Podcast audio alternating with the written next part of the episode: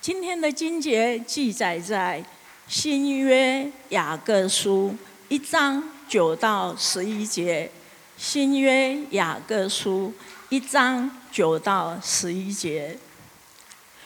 卑微的弟兄要因高升而夸耀，富足的却要因被降卑而夸耀。因为富足的人要消逝。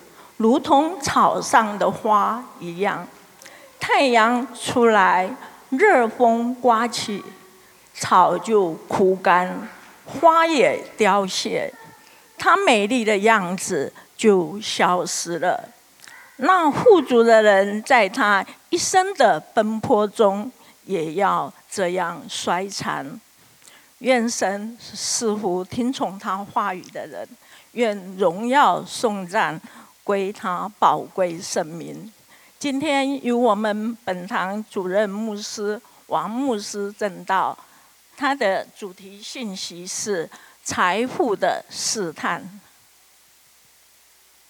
最近呢，我们在嗯有一个新的信息系列，叫什么？带我去教会。所以我们现在是逐章逐节的在讲。雅各书，那在前两周我们讲到的是雅各书的第一章第一到第八节，而今天我们要看的是第九节到十一节。那容许我为大家复习一下我们上两周我们的信息说的是什么。首先，第一章的一到四节，我们讲到什么？我们讲到困苦，我们讲到苦难，对不对？我们讲到基督徒跟非基督徒都一样，我们都会面临苦难，我们都会面临试炼，我们也会面临困苦。但是我们跟非基督徒有一点是非常不一样的，就是我们能够用截然不同的态度来面对我们的困苦。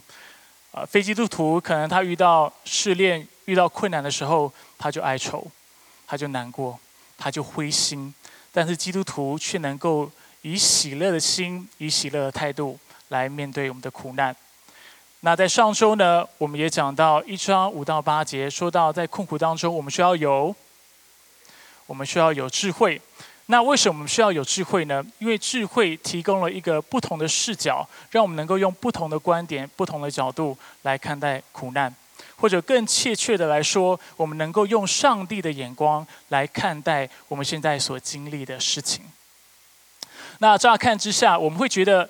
今天的经文跟苦难或跟困苦没有直接的关系，是吗？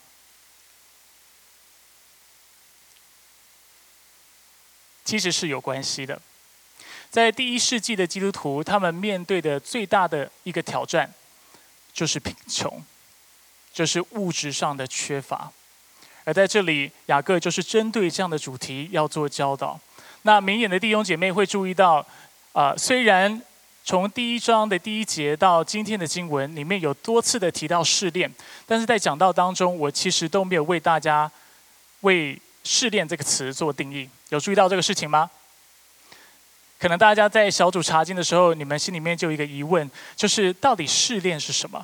为什么牧师讲了那么多次到，他只讲困苦不讲试炼？那有两个原因，为什么我一直没有为大家做定义？第一个原因是因为。我一开始就预备好，要在下一个礼拜的讲道再为大家做定义。为什么要留到下个礼拜再做定义呢？因为下礼拜的经文很特别，也很有趣。它让我们看到试炼这个概念，也让我们看到试探这个概念。试炼这个词非常特别。那大家知道试炼一般来讲是什么意思吗？试炼指的是考验，是从上帝那里来的考验，对不对？所以，通常基督徒讲到试炼的时候，我们是在说上帝要考验我们，借此看看出来我们是否对他有信心，这是试炼。那试探是什么？试探是来自于魔鬼，而因为我们陷入试探当中，我们就可能会犯罪。所以，试炼跟试探它是两个相反或者是有对比的观念。那我为什么说这个词“试炼”这个词非常有趣？因为其实大家可能不知道。试炼这个词在希腊文其实跟试探是同一个字，没有想过吧？没有听过吧？那我们就会有一个问题：那为什么中文翻译圣经的人，明明是同一个字，他有些时候要翻试炼，有些时候要翻试探？其实英文的翻译也是这样，有些时候他会翻 test，翻 trial，但有些时候他会说是 temptation。好奇吗？如果你好奇的话，鼓励你下礼拜来消费聚会，我会跟大家进一步的做解释。那就像我刚才所说的，在第一世纪的基督徒，他们面对的一个很大的试炼，从上帝那里而来的试炼是什么？就是财富。身为基督徒，我们究竟要怎么看待财富这个议题？如果我是贫穷的，我怎么看待我的贫穷？如果我是有钱，我是富足的，我又应当怎么样看待我的富足？身为一个基督徒，我们的金钱观是什么？我们的财财富的观念又是什么？所以今天我想要借的我们啊今天的经文，就是一章的第九节到十一节，帮助大家来理解合乎圣经跟合乎上帝的财富观究竟是一个什么样的观念。所以我们一起来看今天的经文跟今天的重点。首先呢，我们讲到财富观的时候，我们要呃非常谨慎一件事情，就是很多时候我们基督徒会给非基督徒一个感觉或一个观念，就是财富是不好的，或者财富是邪恶的。有没有听过这样的讲法或这样的想法？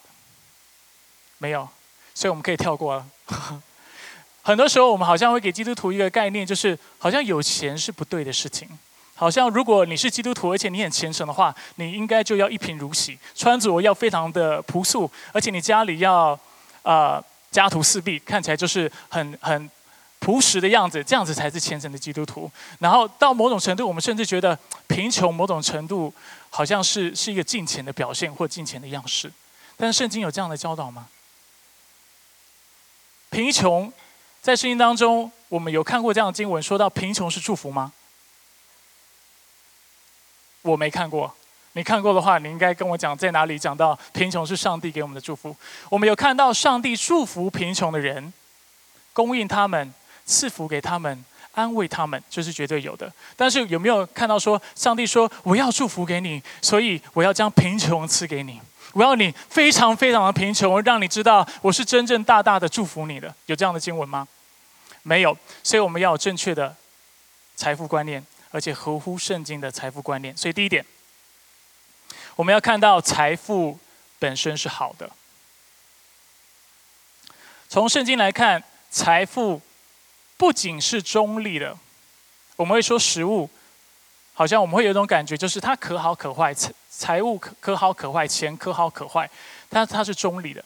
但是没有，你从圣经非常多的经文，你可以看到，财富是上帝的祝福，它是好的事情。那在圣经当中讲到财富的时候，它指的不只是银行账号里面的存款，也不是我们所拥有的现呃现金。财富包括土地、房屋、牲畜，比如说牛和羊，还有仆人和子孙等。所以我们在许多地方都看到，财富是上帝祝福我们的一种方式。给大家看许多的经文，今天经文会比较多哈。诗篇一百一十二篇一到三节。诗人这么说：“他说，哈利路亚，敬畏耶和华，甚至爱他命令的人，这人是有福的。所以，我们看到这个人是敬畏上帝的，遵守他的命令的。那他怎么样有福呢？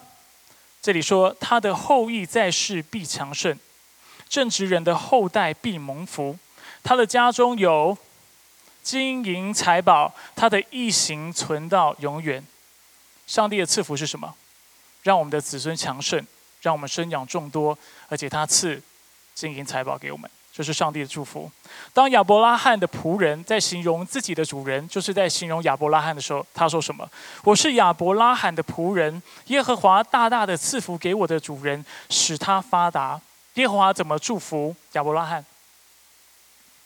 上帝赐给他羊群、牛群、金银、奴仆、婢女。骆驼和驴，有说上帝很祝福我的主人，所以他让他一贫如洗。没有嘛？但是我们看到，将许多的牲畜、将许多的金银财宝、佣人、人力资源都赐给了他。圣经也常常拿上帝的话语、上帝的智慧跟财宝做比较。在哪里有这样的经文？箴言二十五篇第十二节，智慧人的劝诫在顺从的人耳中，好像金环和金首饰。诗篇第十九篇九到第十节，耶和华的典章真实全然公义，敬畏耶和华是纯洁的，存到永远，比金子可羡慕，比极多的纯金可羡慕。这些经文的意思是什么？金子本来就是好的，对吧？如果你觉得金子是不好的话，那他这样的比较对你来说是没有意义的，懂我意思吗？他说比金子都还要值得羡慕。那如果你觉得金子本来就没什么，那你的结论是：那上帝的真理、上帝的话语那也没什么嘛？它只是比金子好嘛？比很差的东西好一点而已。但是这样子吗？圣经是它的预设立场是这个样子吗？不是，圣经的预设立场是什么？金子是好的，是可羡慕的。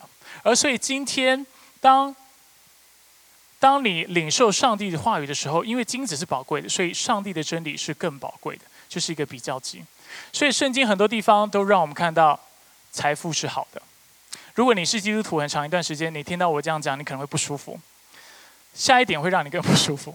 第二点，赚钱也是好的。如果财富是好的，那代表赚钱也是好的。我刚才讲的，在圣经当中，财富不是中立的，财富是好的。就像我刚我刚才要讲食物，但是没有讲完，食物也不是中立的，食物也是好的，因为我们人的身体都需要食物。知识，知识是中立的吗？不是，知识是好的，我们人都需要知识。我们需不需要基本的消费能力、经济能力、经济基础？需要。所以有财富是必要的，而且是好的，而上帝也希望我们借由工作来赚取这样的资源。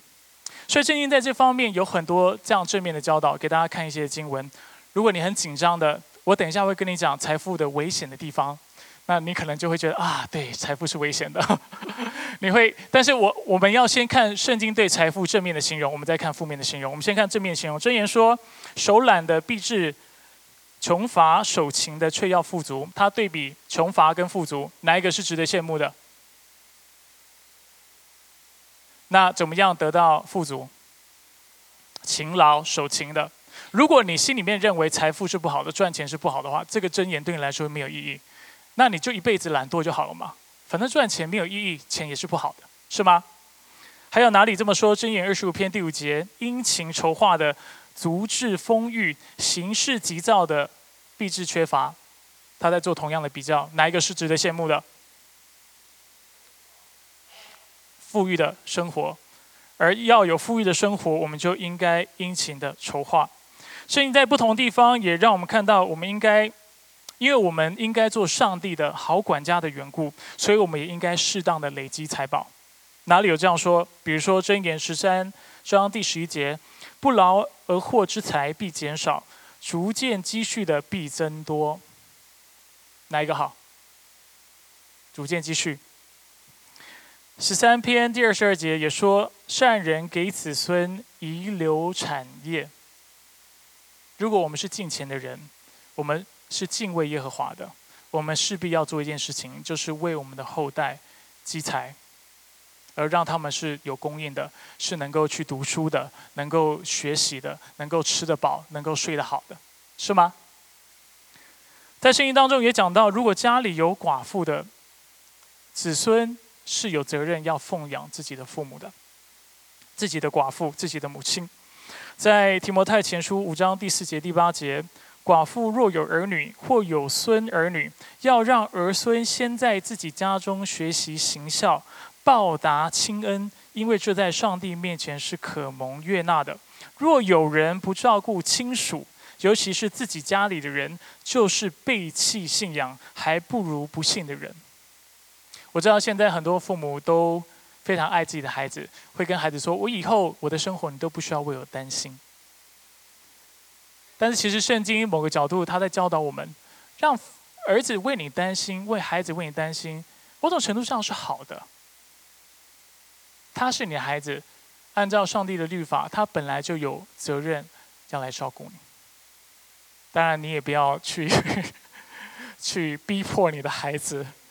如果大家财务上都很困难的话，我们也是尽量彼此的体贴，彼此的理解。那我在这里讲了这么多，是想要先从这这些正面的教导来鼓励弟兄姐妹。很多时候我在讲，在讲到工作的神学，或讲到合乎圣经的工作的观念的时候，我都会跟弟兄姐妹说，我们要去寻求自己的自己的呼召。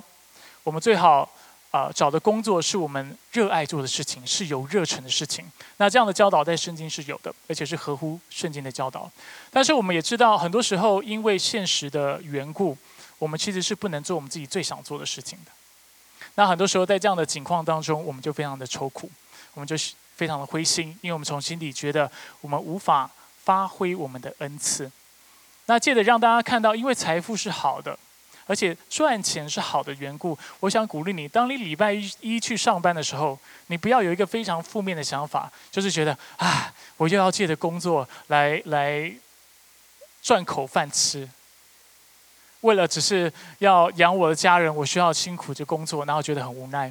你要换个角度来看待这个事情。从圣经的教导，当你礼拜一去工作，虽然工作内容非常乏味，但是因为你去工作的缘故，上帝是喜悦的。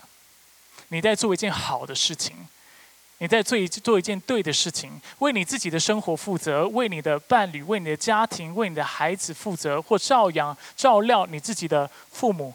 是合神心意的事情，这是我们每一个人都应该去做的。所以，当你在礼拜一去工作，虽然你的工作不是你想做的，提醒自己一件事情：当你认真的工作，而且谨守你的岗位的时候，你就是在荣耀上帝，而且上帝就以此为喜了。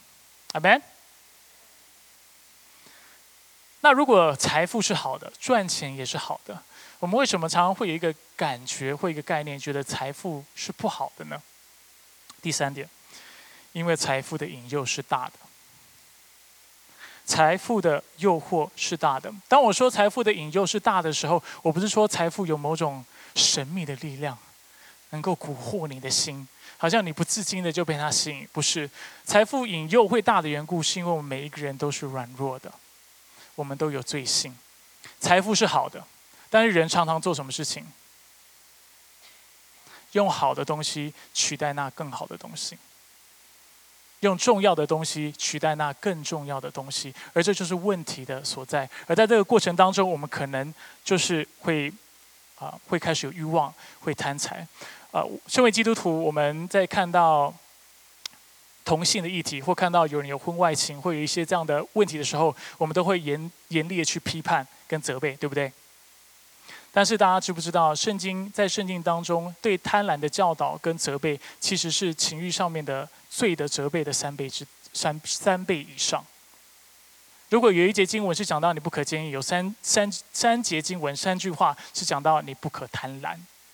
所以很多时候，当我们去斥责文化跟斥责我们周围所发生的事情的时候，我们要非常的谨慎。身为基督徒，我们要提醒自己，我们是否有用圣经的话语在评估我们自己？在教会当中，在我们的生命当中，我们常常说哦情欲败坏，或者是讲到同性恋的等等等等。好像就觉得他们很不好，但是我们有没有想过一件事情？在教会当中，我们多常跟别人说你贪婪是不好的？常听到吗？我不常听到。我是基督徒二十二十年有了，这样的教导我们在教会当中不常听到。对贪婪，我们睁只眼闭只眼，因为教会需要钱，服饰需要钱，施工需要钱。大家都需要钱，所以我们就睁只眼闭只眼，觉得，唉，贪婪是人性，没有关系。但是开始看到别人有情欲的问题的时候，我们就很律法主义的去指责别人，去控告别人。我的意思不是说情欲的问题是可以被认同的，是错的。但是我们要记得，贪婪在圣经当中是有三倍以上的经文是错，是是指责的，是反对的。所以我们要用这样的标准，用圣经的标准来评估自己，来评估别人。阿门。所以我们也常常在职场当中看到这个状况，就是公司老板、上司，大家都希望让自己的利益最大化的缘故，他会去剥削员工，他会去欺负下属，他会想要把下属的钱都榨干。其实，在雅各书里面，贪婪其实就是雅各书的其中一个主题。有几节经文，或者是有非常多的经文，让我们看待。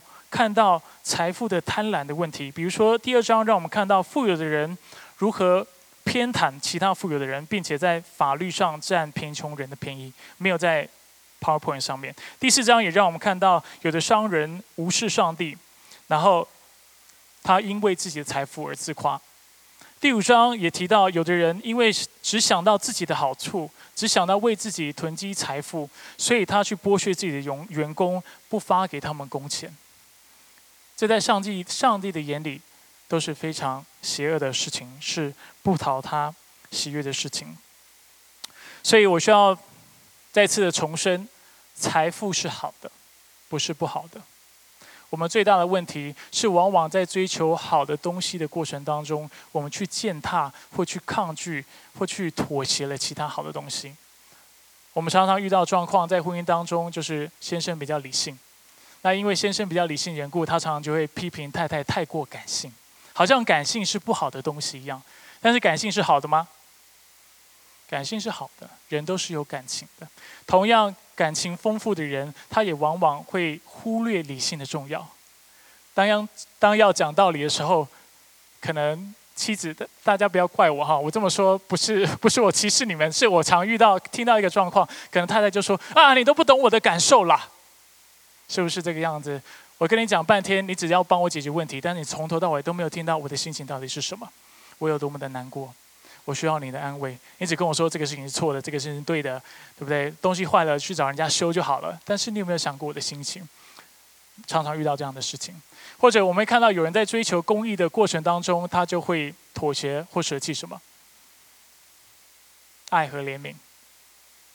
而相相同的，有人在追求爱的过程当中，他就无视公益或忘记了公益的重要性。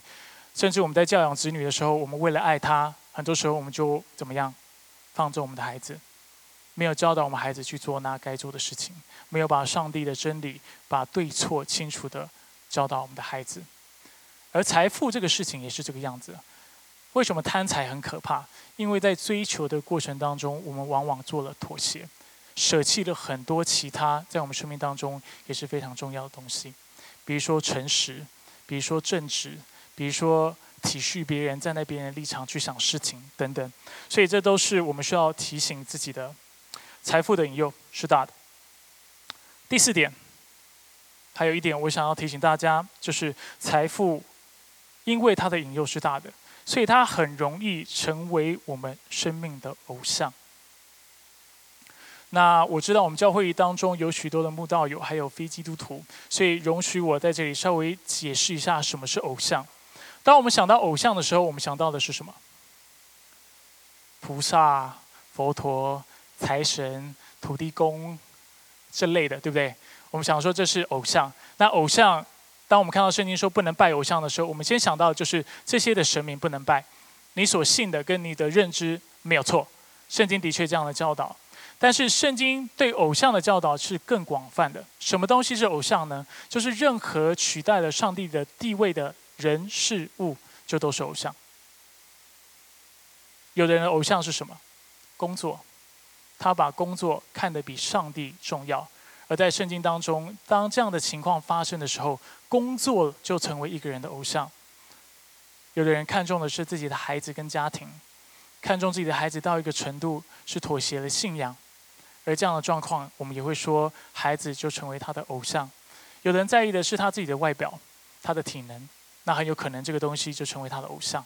那权力跟财富也是这个样子。在圣经当中，让我们看到，当人贪财的时候，他其实就在敬拜偶像。在哪里这么说？上周我们提到马太福音六章二十四节，大家记得这个经文吗？耶稣说，一个人不能服侍两个主，他不是恨这个爱那个，就是重这个轻那个。你们不能又服侍上帝，又服侍马门。马门是。财富、钱财，所以这里让我们看到，当我们爱钱财、爱财富，爱到一个程度，是超过了我们对上帝的爱的时候，就构成了偶像的敬拜。在哪里又这么说？在哥罗西书，当保罗在教导哥罗西教会的基督徒的时候，他说：“所以要致死你们在地上的肢体，就如淫乱、污秽、邪情、恶欲和贪婪。”那刮胡里面的话是圣经里面的话，不是我自己做的补充。保罗继续说什么？贪婪就与拜偶像一样，因为当我们贪恋财富，贪恋到一个程度的时候，我们就会让它取代了上帝在我们心中应该有的概念。所以刚才讲到偶像是什么，现在我需要进一步的跟大家解释什么叫做拜偶像。我知道在教会当中，我在讲到的时候，我常常提到类这样的概念，但是我都没有机会为大家展开。在今天的信息，我希望为大家展开。圣经里面，当他在说拜偶像的时候，他是什么意思？他讲的不是只是宗教的仪式，不是只是烧烧香叩拜，啊，或者是敬礼等等这些，好像这样子才是拜拜偶像。不是，拜偶像，只要当我们生存的目的，啊，生命的价值、身份的认同，不是建立在上帝身上的时候。我们其实就在拜偶像，或者是用更白话一点，当我们不是为上帝而活，却是为上帝以外的事情而活的时候，根据圣经的形容跟描述，我们其实都在拜偶像。那我刚才讲了，有人追求是工作，有人追求是家庭等等。那当这样的情况发生的时候，在圣经我们就称为是偶像的敬拜。所以当很多的要理问答，要理问答是什么？要理问答就是为了教导。慕道友跟刚信主的基督徒所写成的一个文件，让弟兄姐妹能够很快知道圣经的主要教导是什么。许多的要理问答在教导有关偶像的崇拜的时候，他都是做这样的，他都是这样定义的。他说：“什么是偶像崇拜？”这是星辰要理问答第十七个问题。答案：偶像崇拜就是信靠受造之物，而不信靠受造呃造物之主，为我们希望、快乐、生存意义。和安全感的来源。所以，根据这里的定义，拜偶像就是将我们人生的希望、快乐、生存、生存的意义和安全感建立在上帝以外的事情上面。以工作为偶像的人，他就是将他的存在价值、把他的安全感建立在工作这件事情上面。而这样的人最怕什么？最怕失去工作。最怕工作失败，他心里不敢想象，如果他有一天工作失败的话，他的光景会是如何。我们常常在社会新闻当中，我们会看到有的人因为失去了工作，或者是因为他的他所他的呃公司因为破产了，他就想不开，他就自尽。为什么？因为他将他人生的盼望、人生的喜乐、人生的存在价值跟意义建立在这个事情上面。我刚才还提到什么？孩子。这是常常母亲们会犯的错误。孩子是好的，但是我们常常爱孩子多于我们爱上帝。那父母在遇到这样的状况的时候，他最怕什么？如果他孩子是他生活或生存的意义的话，他怕的是什么？他怕孩子不听他的话，他怕孩子叛逆，他怕孩子拒绝他，他怕孩子不爱他。而当这样的情况发生的时候，母亲或父母就会做什么事情？他就会焦虑。那因为焦虑，他就更想要控制。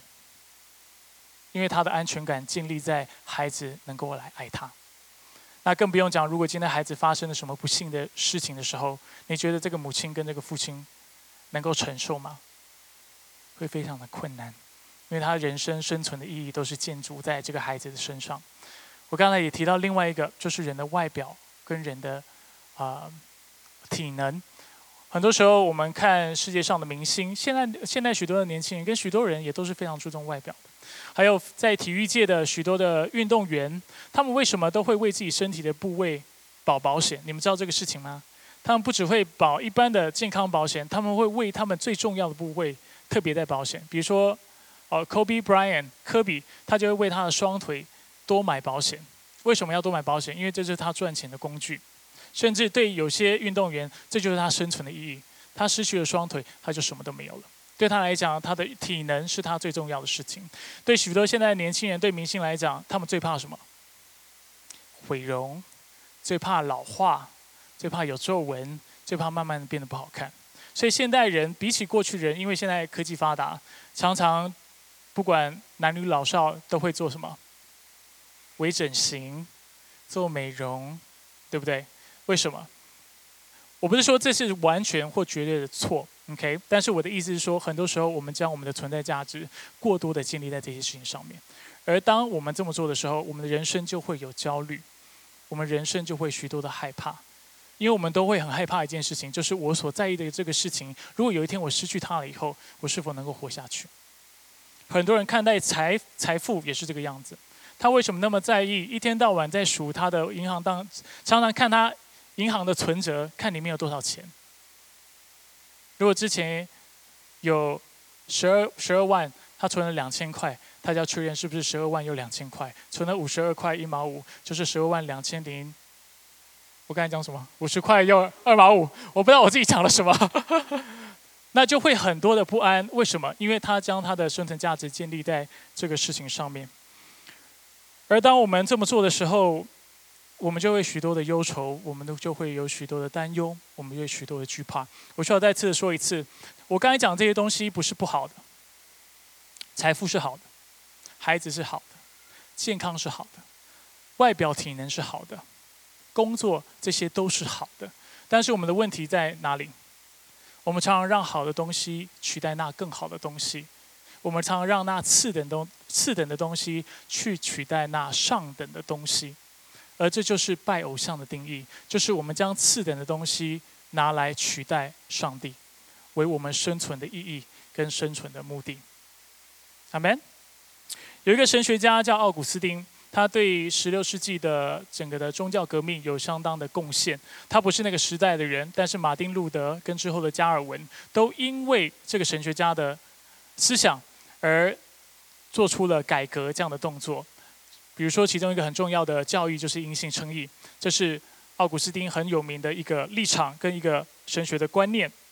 那奥古斯丁呢，他认为人之所以会犯罪，并且人之所以会有焦虑的缘故，就是因为我们的爱的顺序错乱了，我们错置了爱的顺序，爱那次等的过于那高上等的。他说，人若想要过一个正直圣洁的生活。他就必须具备客观及公正的评估能力。什么客观的评估能力？就是在所爱的事上有正确的先后顺序，如此你才不会去爱那不该爱的，或不爱那该爱的，过分的去爱那较为不该爱的，一视同仁的去爱那应该多爱一点或少爱一点的，或对那对那应该一视同仁的爱的太多或爱的不够。很像绕口令哈，以前人写写写书好像都是这个样子，很像在绕口令。奥古斯丁的意思是什么？如果今天我们要成为一个基督徒，他这里讲到正直公义，正直公义就是说做个虔诚的基督徒。如果你想要成为一个虔诚的基督徒的话，你需要学会做一个事情，就是你要知道怎么样安排爱的顺序。什么东西是应该最爱的？什么是次等？怎么是第三的？所以对奥古斯丁来说，有很多东西是值得我们去爱的。父母要不要爱？要爱。你不爱父母的话，啊，我需要坐下来跟你交谈一下。圣经有很多地方叫我们要爱父母，要不要爱自己的孩子？爱自己的家庭？工作要不要爱？也应该爱。财富要不要爱？适当的爱。然后啊，甚至对奥古斯丁，你读他的作作品很有趣，他会跟你说，罗曼蒂克的爱情也是应该要爱的。但是如果今天我们是一视同仁的去爱这些东西，或者是爱那次等的、次之的多于那应该更爱的话，人生就会开始有忧虑。而在圣圣经当中，我们认为这也就是犯罪。比如说罗曼蒂克的爱情很重要，但是我们应不应该因为罗曼蒂克的爱情去放弃我们应尽的责任？比如说工作，我们没有收入，或者我们有家庭我们需要养，但是我们为了浪漫的缘故，我们就不工作，不养自己的家庭。这样对吗？不太对。爱情面包，我不想跟你争吵这个事情。这个事情我让你去思考。但是圣经的确让我们看到，工作是我们的责任，也是我们应该做的事情。工作应该爱，但是如果我们爱我们的工作多于家人的时候，这样对吗？这样也不对。所以我们又看到，工作跟家人当中又有一个先后顺序的差异。那如果我们爱我们的家人跟爱我们的孩子多于爱上帝的话，这样对吗？也不对。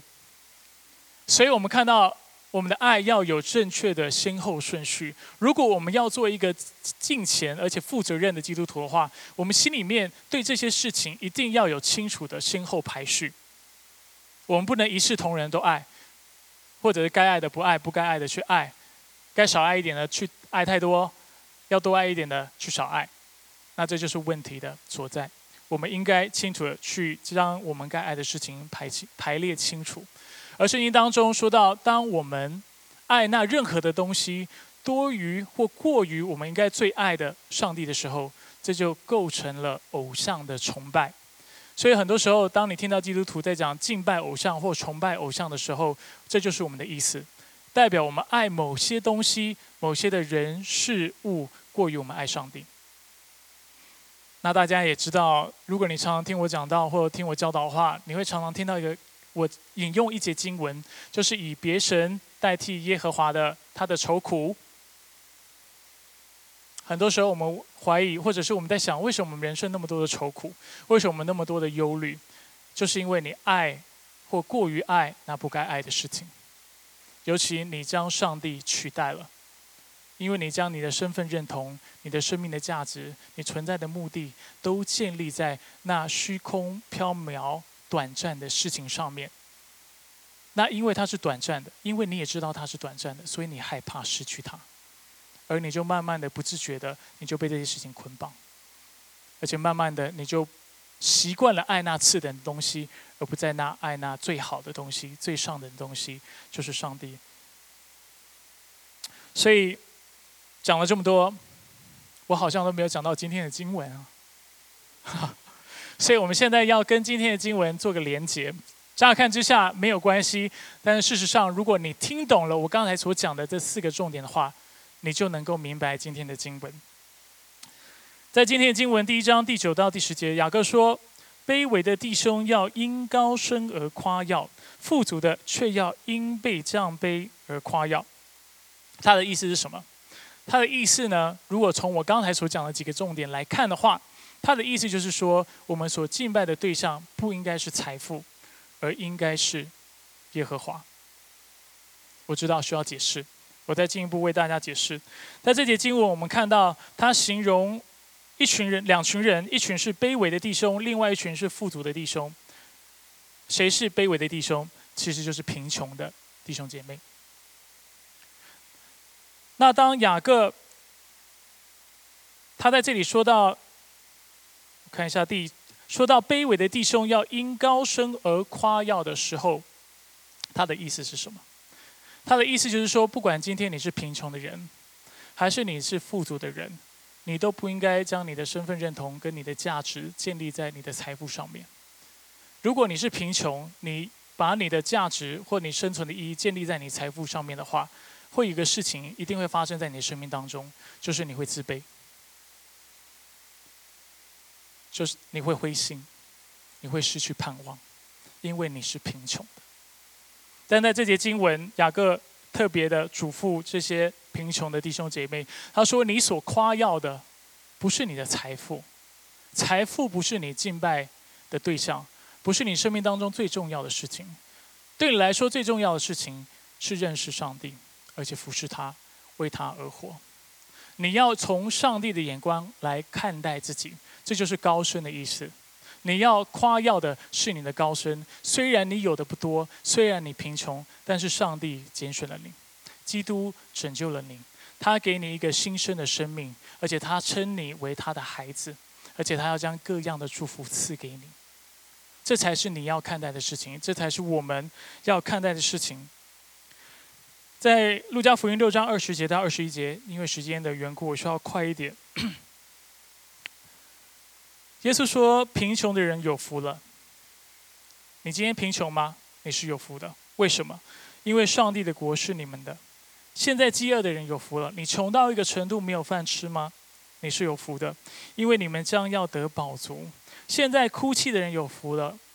你穷到一个程度，你是常常哭泣、常常气馁、常常难过吗？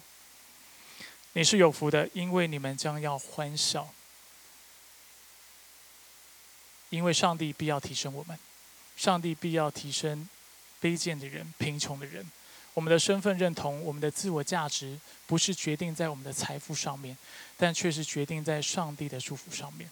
这是贫穷的人应该有的态度。相对的，富有的人也应该要有类似的态度。雅各说：“你却要因被降卑而夸耀，就好像贫穷人会因为财富匮乏而自卑，富有的人也会因为自己有钱而骄傲。所以雅各嘱咐富有的人不要骄傲，因为财富是短暂的。他说：“啊，我看一下第十节到第十一节，他说富有的人跟。”贫穷的人在今生所面对的结局都是一样，都是死亡。他这么比喻，他说：“因为富足的人都要消逝，如同草上的花一样。太阳出来，热风刮起，草就枯干，花也凋谢，她美丽的样子就消失了。那富足的人在他一生的奔波中，也要这样的衰残。”他的意思是什么？今天如果你富有的话，你跟贫穷的人有一个差异，就是你的外表看起来比较光鲜亮丽。你像是那草地上的一朵花，你长得非常的美。但是你会跟贫穷的人遭遇一样的事情，或与那朵花经历一样的事情，就是当太阳出来曝晒你的时候，当热浪、热风吹你的时候，你的草要枯干，你的花也要凋谢，你的生命最终会衰残，因为你无法带走你的财富。所以你不要把你的安全感、把你的身份认同、你的价值建立在你的财富上面。因为今天你可能夸耀，明天就失去了。而当你把你的财富建立在这些事情上面的时候，很有可能，很大的几率，有一天上帝会使你非常的灰心，因为你有一天我们都会过世，我们都会离开这个世界。所以基本上这节经文讲的就是这么简单的重点，清楚吗？能够明白吗？如果要用一两句话来总结今天的经文，啊，很容易，我会这么说：不要因为财富而夸口，因为财富是暂时的；但是要因为耶稣基督而夸口，因为他给我们的祝福是永恒的。当然，我知道多数的基督徒你们都明白这个真理，所以容许我用一个不同的方式来总结今天的核心真理，跟我们今天的主题。对基督徒来说呢？有一件事情是我们我要再次的重复的，就是财富是好的，而且是重要的。所以基督徒有人天生是不在不在乎钱的，所以他信主之后，他也都会不在乎钱。他感觉就是好像都不会被他银行的账号账户里面有多少钱所影响。那有些时候我们就会以为这叫做进钱，以为这叫属灵生命成熟，因为他都不在乎。但是说真的，他在信主前他就不在乎了，他天生都不在乎，因为可能都有人为他供应，可能他就是一个不会去理财的人，所以这不是什么属灵的品格。真正的属灵品格是重视上帝所托付给我们的财富，而且善加的管理，这才叫属灵的品格。知道怎么样去看待财财富，而且去善加的去管理，这才是上帝要我们做的事情。这对基督徒来说非常重要。如果今天你想象一个状况，就是基督徒都不重视财富的话，那代表以后世界的财富都是由谁来掌管？非基督徒。那如果世界的财富、世界的金融的趋势都由非基督徒来主导的话，基督徒要怎么样在这个世界上产生影响力？甚至逼迫来的时候，你要怎么样对抗？你没有办法，而当那时我们才后悔，我们才懊恼，或者我们才才跟上帝抱怨说：“上帝你在哪里？”的时候，可能上帝会跟我们说：“我一直要你要重视财富，好好的去管理。你到底做了什么？那你不好好管理财富，你无视它的存在，今天你才跟我抱怨说你被逼迫了，才跟我抱怨说：呃，你是基督徒，但是你却没有办法，就是对世界的整个金金融的方向。”不能产生任何的影响力，这是我们需要注意的事情，也是我觉得我们常常犯的错误。当然，今天的信息也是要提醒大家：财富虽然重要，金融的权利跟影响力虽然重要，但是我们的盼望不是建立在这个事情上面。世界能够变得更好，我们的生活能够变得更好，我们最终的托付跟寄托不是我们的财富，但却是上帝。却是信仰，却是信心。那这样的平衡，对基督徒来说是非常非常非常重要的。很多时候，我们会给飞机图一个感觉，就是财钱财一点都不重要。那非基督徒就会非常纳闷，很而且疑惑。他说：“那都不重要的话，你为什么赚钱呢？如果不重要的话，为什么你要朝九晚五的去工作呢？如果都不重要的话，你要怎么样去影响这个世界呢？因为主宰这个世界的就是金融，就是经济。而且有的是在这个领域工作的人，他会说：如果你觉得不重要的话，那身为一个在金融业、在经济或作为一个商人。”基督教信仰又怎么样能够对我产生功用？他就觉得信仰只是心灵的寄托。我们常听到这个词，对吗？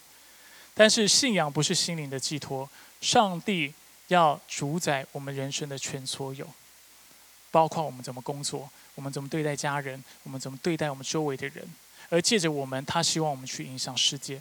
所以非基督徒需要看到一个基督徒是有一个平衡的智慧，是认识真理的。是重视财务，但是同时第二点是不被财务所捆绑的。很多在世界上的人，他重视财务，但是他就被财务捆绑。他投资的时候，他不能客观的去做投资。他想到钱的时候，他就他就有很多的不安。中国人都很喜欢存钱，存钱是美德，是好事。但是我们的存钱背后的动机常常是不健康的，就是出于惧怕，但是不是出于为上帝管理财务。懂我的意思吗？知道这当中的差差异吗？一个是为什么存钱，是因为我怕没钱，所以我永远活在恐惧当中，所以我就一直存钱，一直存钱，使我能够有安全感。但另外一方面是，我已经有安全感了，所以今天我能够很客观、很有智慧的去掌管或去管理上帝所赐给我的恩典，就是他所赐给我的财富。这是两个完全不一样的态度，都是节省，但是背后的动机都不一样。出于害怕。我们在用钱上面就会出现问题，在投资就会出现问题，在使用我们的金钱上面就会出现非常多的啊决策上面的问题。但是换个角度，当我们有上帝的智慧的时候，我们就能够客观，我们能用上帝的角度来看待我们所拥有的财物。我们会在祷告当中去寻求，问上帝说：“上帝，你究竟要我怎么样去使用这些金钱？”而基督徒另外不一样的就是，我们不管有没有钱，我们是贫穷的。我们还是负责的。